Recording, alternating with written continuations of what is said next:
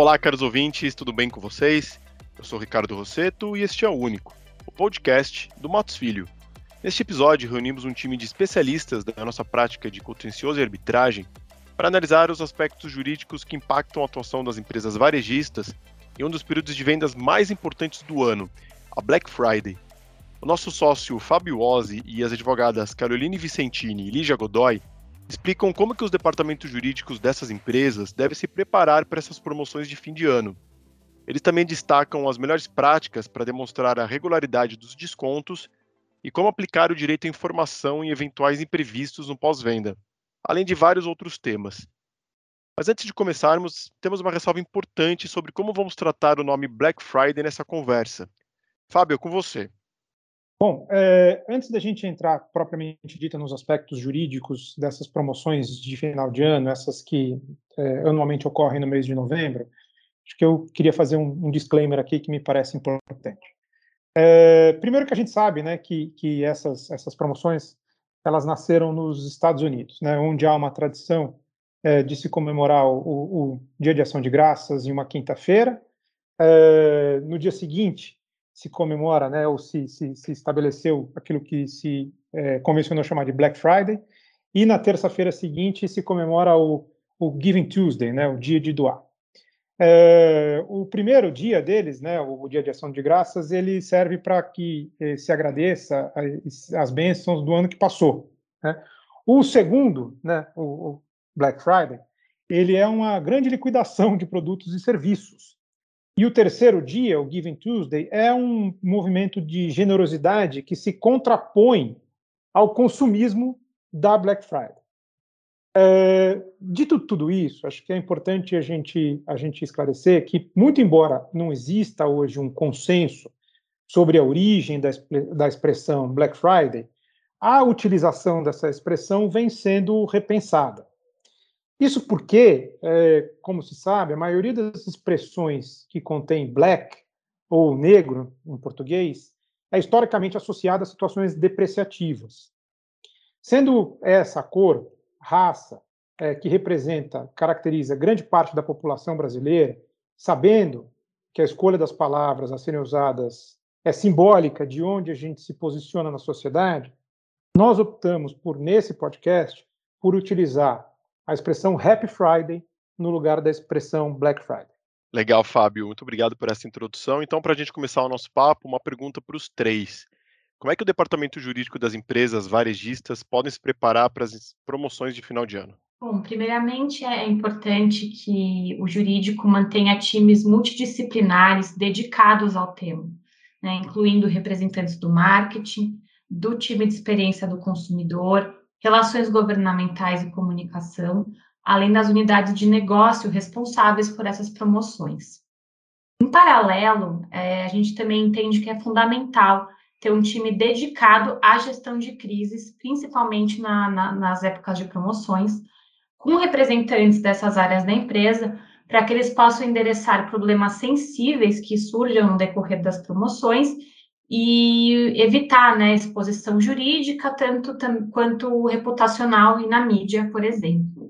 Além disso, é, também é muito interessante que o time de atendimento ou de experiência do consumidor ele seja reforçado pelas empresas, seja por meio de treinamento específico, seja por meio da contratação de profissionais adicionais que consigam endereçar essas reclamações que acabam surgindo é, em razão da alta demanda decorrente da Happy Friday. É, esse time representa uma das primeiras portas de contato do consumidor com a empresa no pós-venda. Então, nós também costumamos recomendar que a liderança esteja em contato direto com o time jurídico para que possam prontamente acioná-los no caso de algumas demandas repetitivas que comecem a gerar um grande volume de reclamações, com o objetivo de endereçá-las prontamente e mitigar eventual exposição jurídica perante as autoridades de defesa do consumidor. Esses treinamentos, eles também podem envolver é, do's e don'ts, é, que são esperados durante esses eventos, já com as lições aprendidas dos últimos eventos, justamente para guiar esses times internos diante dessas situações que possam surgir. Bom, é, e acho que só adicionando um último aspecto ao que Carol e Lígia falaram, é, a solução rápida de eventuais problemas que surgem durante a Happy Friday ou essas promoções desse mês de novembro, ela traz dois benefícios às empresas.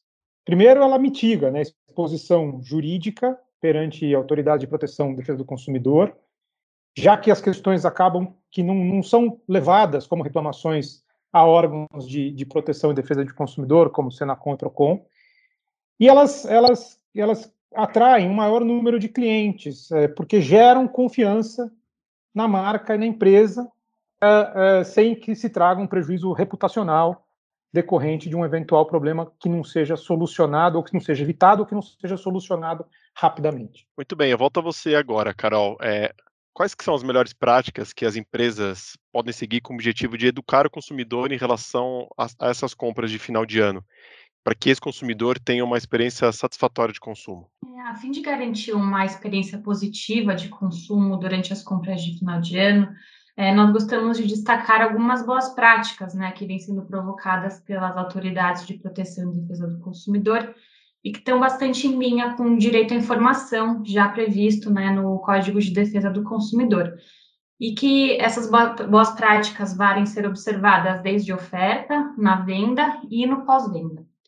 Então, a primeira delas é a prática de informar de forma clara e ostensiva as condições da promoção, quantidade né, de produtos sujeitos àquela promoção, valor do frete, prazo de entrega e também eventuais restrições à oferta.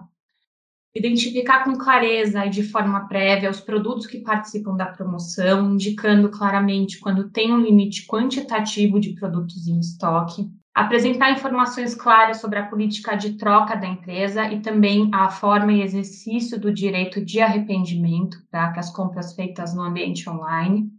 E também indicar os canais é, de contato com a empresa para tirar dúvidas e solucionar problemas é, que surgem no curso da operação. E, além dessas práticas, é também é, interessante que o fornecedor trabalhe paralelamente em formas de educar o consumidor para as promoções, inclusive com ideias criativas sobre como compartilhar as informações e as regras de promoções com o consumidor. E a gente sugere normalmente que essas medidas educativas sejam disponibilizadas de forma facilmente identificável, como por exemplo na página principal do site, com linguagem acessível, permitindo a rápida compreensão do usuário. Então, nesse sentido, destaco algumas práticas interessantes seria de divulgar de forma ampla e antecipada quais os meios de pagamento disponíveis, né, durante as promoções, destacando a inexistência de determinada modalidade, como, por exemplo, o pagamento por boleto. Esclarecer ao consumidor que o fato de o produto né, estar no carrinho ou na cesta durante a compra online não garante a compra, já que, para tanto, deve ser confirmado o pagamento. E, por fim, né, mas não menos importante, disponibilizar um repositório de perguntas frequentes ou até vídeos rápidos disponíveis facilmente para consulta do consumidor. Agora, Lígia, eu gostaria que você trouxesse aqui para os nossos ouvintes quais medidas podem ser adotadas para demonstrar a regularidade dos descontos conferidos, tendo em vista o monitoramento ativo de preços feitos pelas autoridades e pela sociedade a regularidade dos descontos é um assunto muito importante que deve ser objeto de atenção pelos fornecedores que pretendem promover essas ações de finais de ano e, claro, principalmente a Happy Friday. É, porque no passado não muito distante, quando a Happy Friday começou a ser realizada aqui no Brasil, houve uma constatação da prática de maquiagem do produto, que é quando os produtos são ofertados por preços paulatinamente maiores, até que, na data da promoção, restabelece-se o preço original, que é apresentado, então, como se fosse promocional. Por essa razão é que surgiram expressões bastante conhecidas como Black Fraud e tudo pela metade do dobro, né? E nesse cenário surgiram é, ferramentas da sociedade, das autoridades de defesa do consumidor, criadas justamente para monitorar a evolução dos preços dos produtos e serviços e assim ajudar a guiar o consumidor a verificar se aquele preço ofertado na data da promoção é de fato vantajoso a ele. É fato que essas ferramentas e a constatação de que determinados descontos oferecidos não eram efetivamente verdadeiros, já motivou diversas autuações administrativas pelos PROCONs é, e também ações judiciais. É, em decorrência dessa veiculação de publicidade enganosa, que é vedado pelo Código de Defesa do Consumidor. Então, considerando a possibilidade de eventuais alegações de regularidade de, dos descontos é, conferidos, nós sempre recomendamos que esses fornecedores eles estejam munidos de algum material que eles consigam demonstrar que o preço praticado na ocasião da ação promocional é, de fato, mais vantajoso em relação ao preço regular do produto ou serviço comercializado por aquele estabelecimento.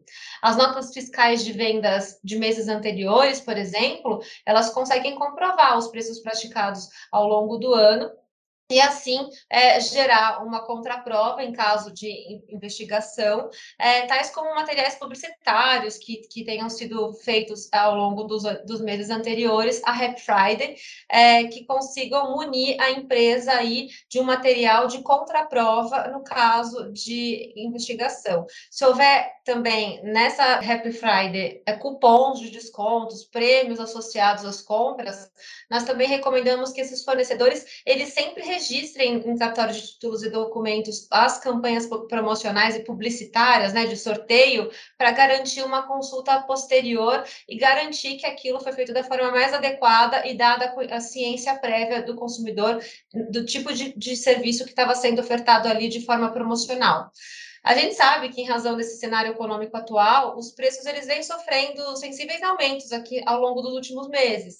E é importante, sobretudo nesse cenário, que o fornecedor ele esteja realmente preparado para demonstrar que esse aumento ele decorreu de causas alheias à sua vontade, como a inflação, a indisponibilidade de itens em decorrência da pandemia ou questões de mercado análogas a essas, né? É recomendável, então, que, eh, caso ele seja autuado ou questionado, ele consiga demonstrar que o aumento paulatino paulatino dos preços não se deu para que durante a Happy Friday ou a promoção no final de ano fosse dado um falso desconto a, ao preço originalmente oferecido, mas sim que ocorreu uma, um aumento decorrente das questões de mercado. Muito bem, aproveitando esse gancho, é, quando o valor anunciado dos produtos é claramente incorreto, quais são as melhores práticas que as empresas podem adotar? Carol, você ajuda a esclarecer esse ponto? Claro.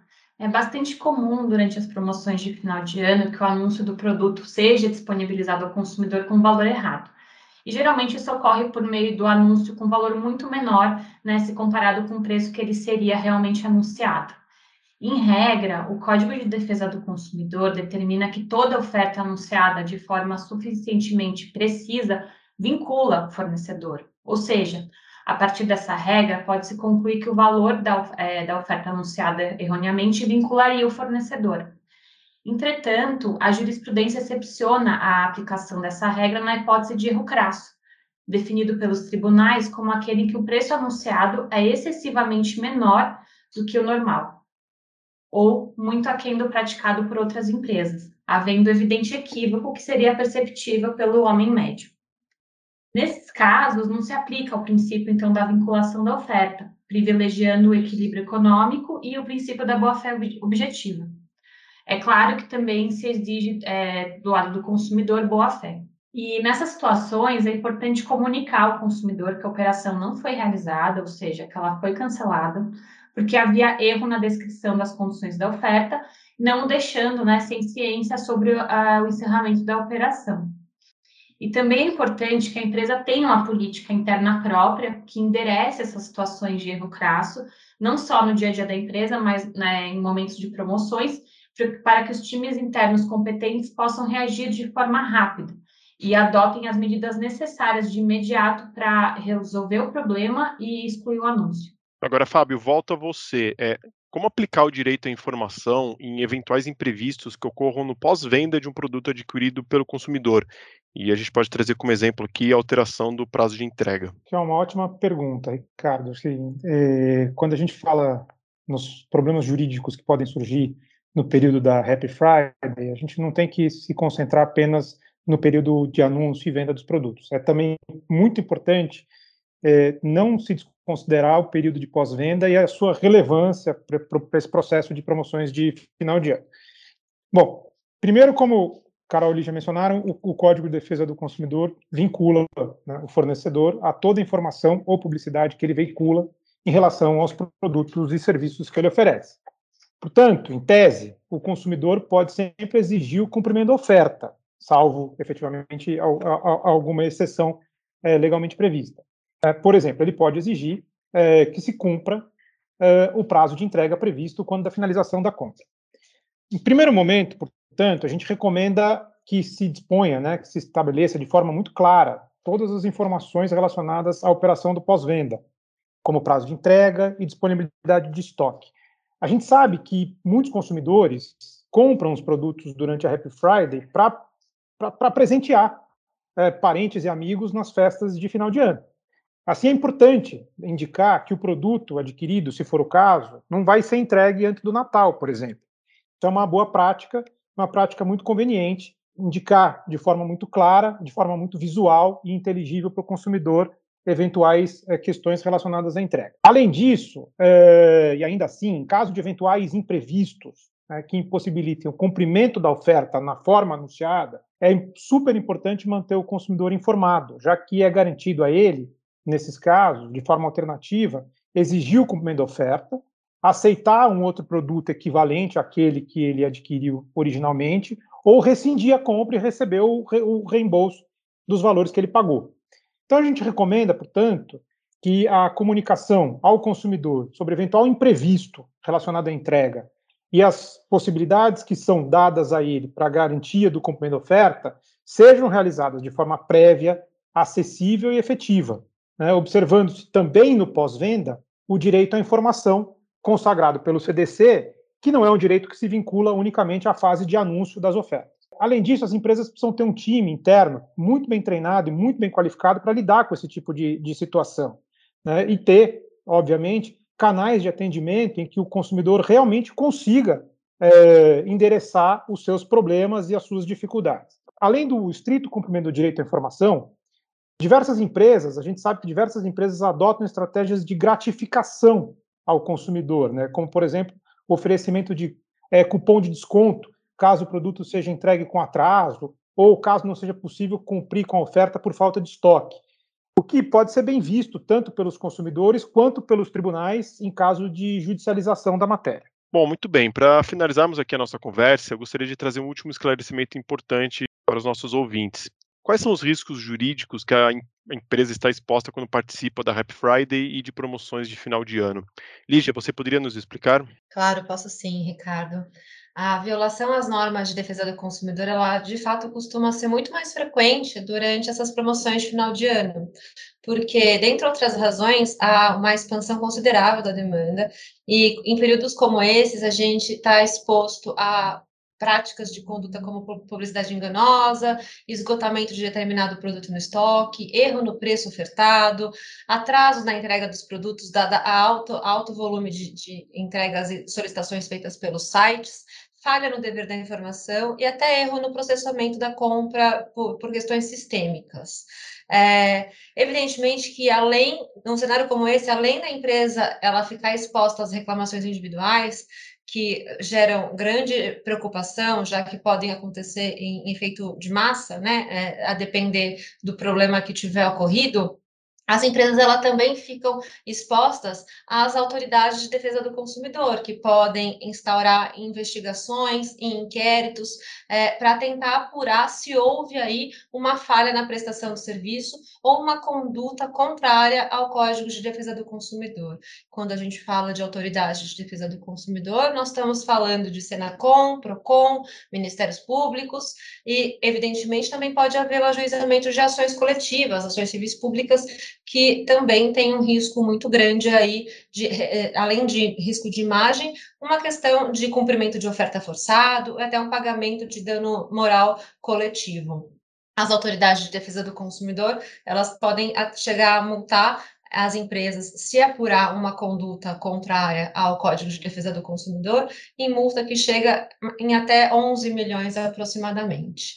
Como exemplo de discussões jurídicas recorrentes durante a, a Happy Friday e demais promoções de final de ano, nós sabemos que o Judiciário ele já, já entendeu pela validade de um auto de infração e a respectiva multa aplicada pelo Procon São Paulo, quando percebeu que havia de fato uma publicidade enganosa, que naquele caso foi relacionada à comercialização de produtos com preços semelhantes ou igual ao praticado em, em meses anteriores. Né? Então, eu não atendi a legítima expectativa do consumidor quanto quanto a um desconto e isso foi suficiente para manter a condenação ali aplicada pelo órgão de defesa do consumidor.